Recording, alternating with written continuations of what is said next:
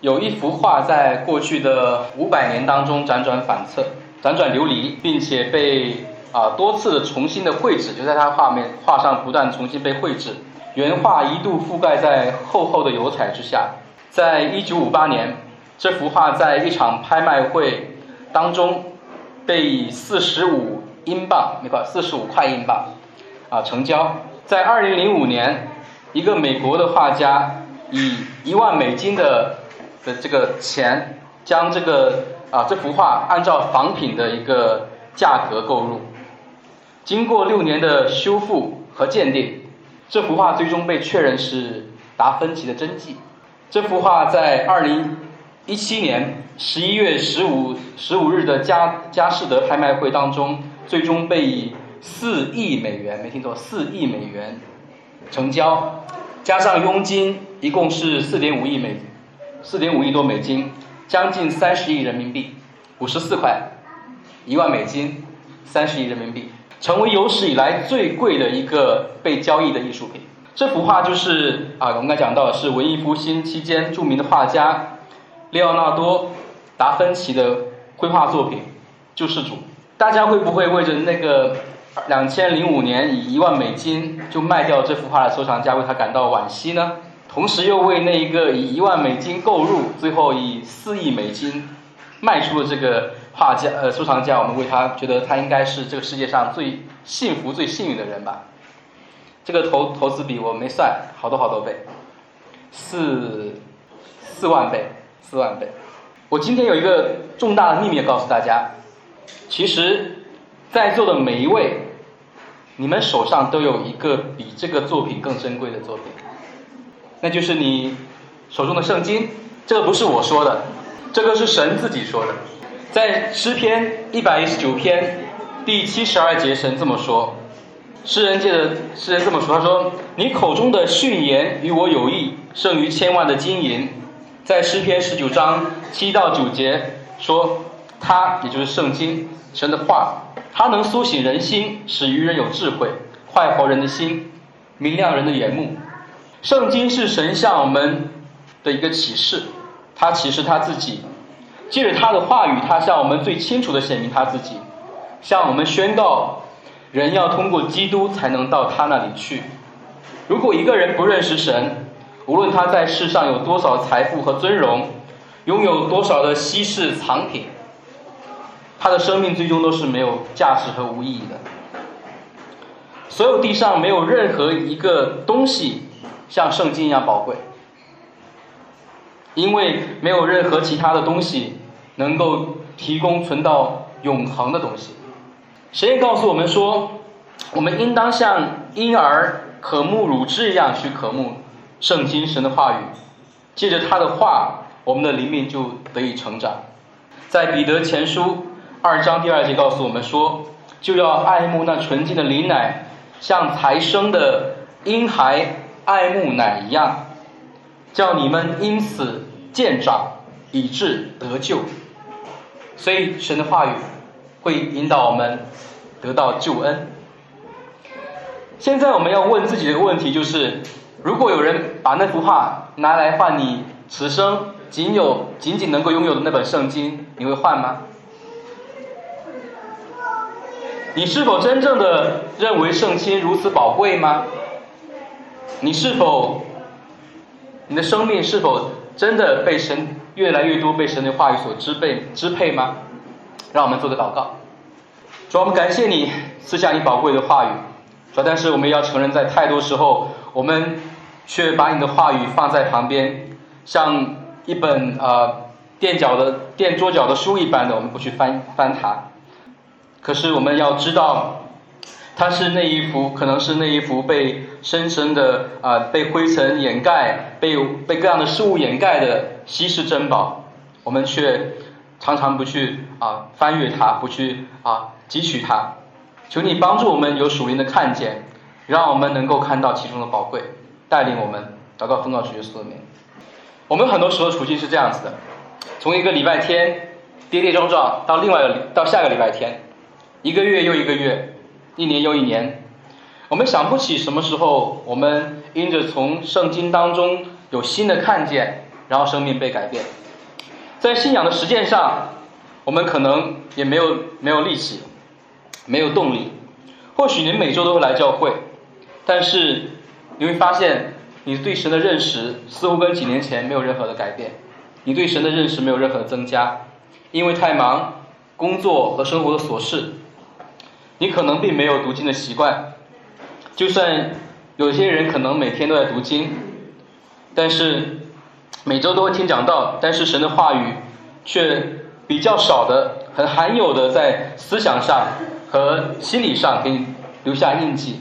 更多的时候像风一样匆匆的来，又匆匆的走过，不留下一丝涟漪。十九世纪有一位啊英国的牧师叫乌大维，他在他所著的一本书深刻的描述了这样处境的人。他说，如果一个自称基督徒的人读圣经而没有属灵感觉，或者研读圣经，不是为了一种圣洁和顺服生活而真诚而真诚啊渴望明白圣灵的心意，而是出于好奇或者是啊文学鉴赏的目的。那么，这就是他的灵魂真正啊，这就是他灵魂真正的灵性方面出现啊倒退、衰落的迹象，这是一个倒退的迹象。他读圣经时体会不到属灵的乐趣，没有将读过的内容，没有将读过内容带入祷告当中，没有把这些内容珍藏在心里，没有将圣洁的原则、正经的原则、宝贵的应许。甜美的安慰，信实的告诫，充满慈爱的劝告，温柔的责备，转化为每天的实践。为什么我会摘录啊这位牧师这么长内容呢？因为当我读到这些话的时候，对我来说也是一个很大冲击。这段话在很多的地方冲击了我自己的心。我们这本书叫做啊诊断灵命的十个问题。就像上个礼拜牧师说的，我们大家用体检来做一个比喻。我们呃去做体检，检查我们的身体。我们千万不要以为啊体检的时候被检查出一个有一个疾病或者一些指标啊超标是一个很不光彩的事情。我们如果意识不到自己身体里面的一些指标超标，或者自己患有一些疾病的话，我们。不知道我们灵命具体的问题是什么的话，我们可能我们以后肯定会在这些问题上陷得更深，就像隐藏的顽疾一样日益加剧，到最后要付上更多倍的代价才能够胜过。所以我们要知道，当我们满足于极少的啊读经，或者以例行的公式、例行的方式读经的时候，我们的灵命的衰弱可能要。比这些外在的表现更加严重和糟糕。我们可能觉得已经这样已经很糟糕，但是我们灵命情况会比这样处境这样表现更糟糕。圣经反复的告诉我们说，真信徒不仅仅是佩服神的话语，是非常有智慧的那些人，更是热爱真理超过一切的人。在诗篇一百一十九篇四十七到四十八节说：“我要在你的命令中自乐。”这命令素来是我所爱的，我又要遵行你的命令。这命令是我素来所爱的。在九十七七节的时候，诗人说：“我何等爱慕你的律法，终日不住的思想。”在一百二十七节，诗人又说：“所以我爱你的命令胜于金子，更胜于金金。”约翰派牧师也指出说：“热爱真理是一个关乎灭亡。”或者得救的事情，对真理毫不在乎是属灵，是啊灵命死亡的标记。所以我们要问自己的是：我们对真理是不是真的毫不在乎？我们的灵命是不是不断的在衰退？还是神的话语在我们生命当中的影响不断的扩大和增强呢？我们常说基督徒就是跟随基督的门徒。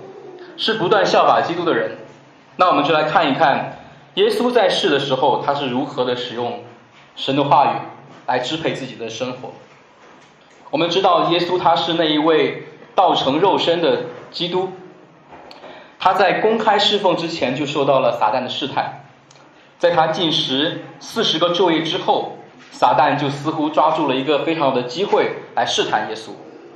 但是，知道呃，我们知道耶稣在马太福音第四章中并没有使用过自己的啊神的身份，他没有使用自己的权柄来胜过撒旦，而是一个一个完全人的样式，仅仅使用神的话语就击退了撒旦啊连番的攻击与试探。于是，在进食了四十个昼夜之后，耶稣说出了：“人活着不是单靠食物，乃是靠口里所出的一切话。”我们也常常在福音书当中看到耶稣在引用圣经的时候说：“这经上的话你们没有念过吗？这经你们没有念过吗？”所以我们看到耶稣是那那一位熟悉、精通神的话语、热爱神的话语，并且。在他的生命当中，不断的去应用神的话语，被神话语所支配的那个人，他也用神的话语来胜过各样的试探。那对于他是怎么样一个人，跟随我们的，跟随他们，呃，跟随基督的我们来说，我们又怎能不用这样的方式去跟随他呢？还有什么方式比这样的方式更好？在以赛亚时代，以色列人寻求各样的假神，寻求各样在迦南地寻求各样的假神。在遇到各样的问题的时候，比如说天不下雨、生不出小孩，他们会总是会去找错误的地方来寻求答案。所以在以赛亚书八章二十节的时候，以赛亚啊劝诫他们说：“人当以训诲和法度为标准，也为当时迷茫的人指明方向。”他也警告说：“他们所说的若不与此相符，必不得见晨光。”以赛亚的意思是说。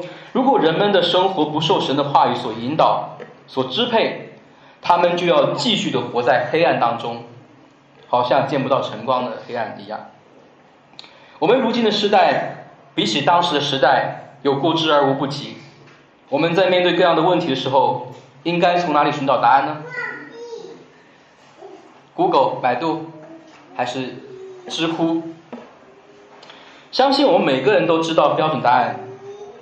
就是我们在生命当中，无论大事或者小事，都应该寻求神的智慧，被神的话语所支配，让他的话语成为啊。但是，如果要做到这一点的时候，这一点的话，我们就需要常常的去看圣经，而不是当我们有需要的时候用圣经搜索软件去搜索圣经。我们知道，只有耶稣，主耶稣才能够完全的活出这样的人生。活出一个完全被神话语支配的人生。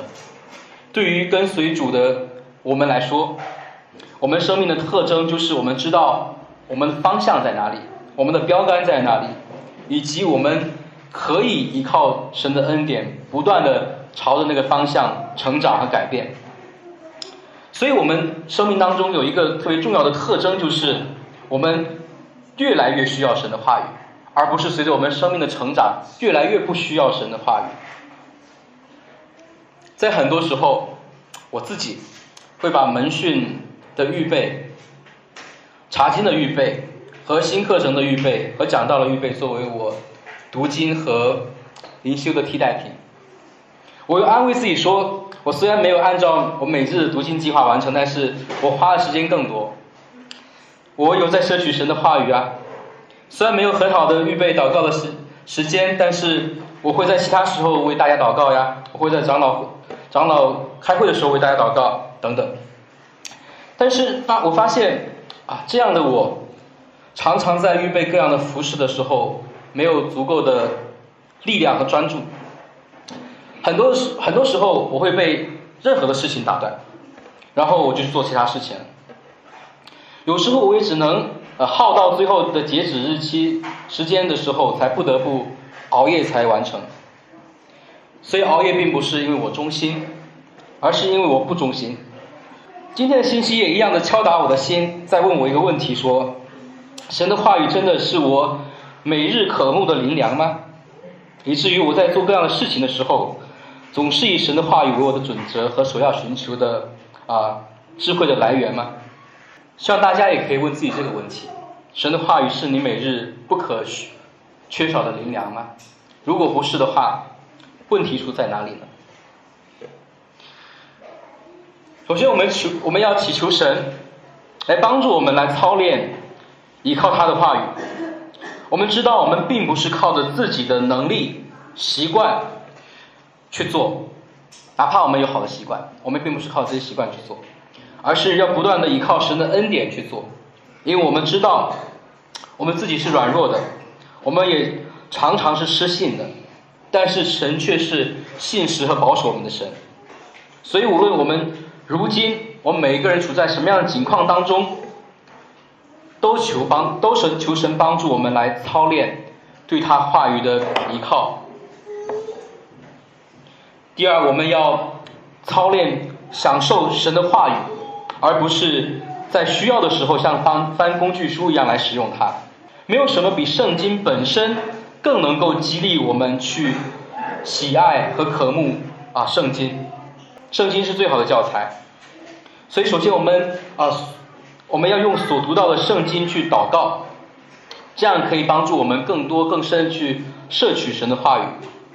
其次，我们需要常常的花时间去默想我们读过的经文，所以很多建议会在早上是一个非常好的时间，可以在我们一天的时间里面去默想这段经文。必要的时间呃，必要的时候，我们为了要可以更好的默想神的话语，我们可以减少阅读圣经的量。而不是一定要根据我们读经的计划要读五章、四章、三章。好的方法很多，但是最重要是需要实践。所以第三，我们需要为着神的话语留出时间。让我们首先分别出这样的时间，并且在啊读经默想当中等待。我们等到啊知道我们可以如何来应用这段圣经。如果你在对于圣经的应用上很多时候没有头绪的话，你可以思想下下面的一些一些事情帮助你。这段经文如何帮助我更好的看到神是一位怎么样的神？看到我的罪以及我对神恩典的需要？如何激励我更好的服侍教会？看到教会的需要？如何更好的去爱我的门训伙伴？如果你有的话？如何更好的带领和服侍我的家庭？如何更好在工作当中去服侍神？我们在我们也可以操练问自己一个问题，就是啊某一个问题，就这个问题圣经怎么看的？我们带着一个问题去在圣经当中不断的思想来寻找答案，这也可以帮助我们更多的去操练如何的去使用圣经。让我们不断的在我们的操练当中经历神的恩典与信实。我们知道，如果不是因着他的恩典，我们没有人会愿意读圣经，我们更不可能去渴慕他的话语。所以我们要常常为此来祷告。接下来，让我们一起来祷告。